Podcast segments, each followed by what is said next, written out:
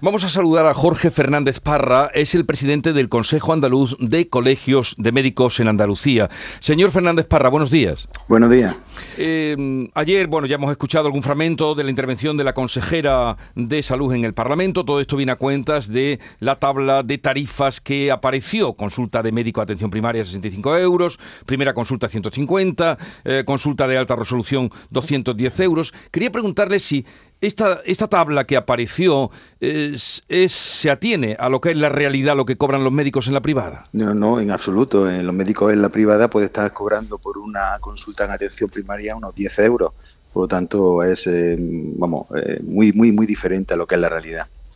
Pero la diferencia es abismal, de 65 euros a 10 euros que dice usted que están cobrando los médicos en la privada. Sí, pero hay que tener en cuenta que estos baremos que tiene también el, la Consejería sí, ella contrata con una empresa externa. Es que en, ocasiones son los médicos, o sea, los funcionarios, por ejemplo, que tienen en Buface una compañía aseguradora que no se le da una respuesta y se la damos desde la medicina pública, donde el SAS le cobra a la aseguradora. Por lo tanto, esto también tiene una doble lectura, ¿de acuerdo? No es solamente que el SAS pueda pagar eso, que evidentemente en atención primaria no hay posibilidad de privatizarlo porque no hay medios, porque no hay médicos de familia en la privada ni en la concertada, pero al mismo tiempo también es una forma en que eh, la consejería tiene que cobrar a las compañías aseguradoras. ¿Usted cree que tras eh, esta tarificación que salió y que se hizo pública, puede haber un intento de privatización de la sanidad pública en Andalucía?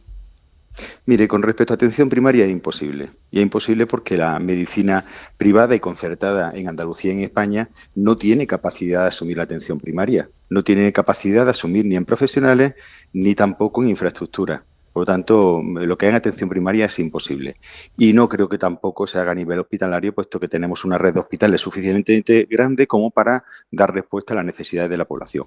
Es cierto que desde toda la historia de la sanidad en, España y en Andalucía se han concertado distintos procedimientos fuera de la red pública. Pero bueno, eso ha ocurrido siempre y deberá seguir ocurriendo para dar respuesta a las necesidades de los pacientes. Los médicos de la privada y especialmente los que trabajan para las aseguradoras, que es donde está el problema, vuelven hoy a, la huelga en algunas provincias. Eh, ¿Está usted con ellos o qué visión tiene de este asunto, de esta reclamación que están haciendo?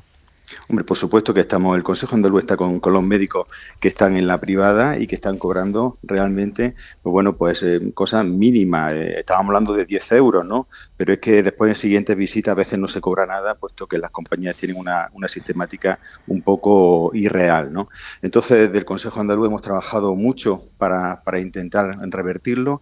Tenemos reuniones continuas con, con las compañías de seguros médicos, hemos hecho consulta al Tribunal de la Competencia, hemos eh, también contactado con partidos políticos, en fin, eh, y en concreto en Sevilla, pues se están realizando una serie de movilizaciones, eh, bueno, pues promovidas por la asamblea que tuvieron los médicos de la privada en Sevilla y en las cuales, pues lógicamente estamos absolutamente apoyándolo y de acuerdo con sus reivindicaciones. No podía ser de otra forma. Bueno, Jorge Fernández Parra, presidente del Consejo Andaluz de Colegios de Médicos, gracias por atendernos, un saludo y buenos días. Buenos días.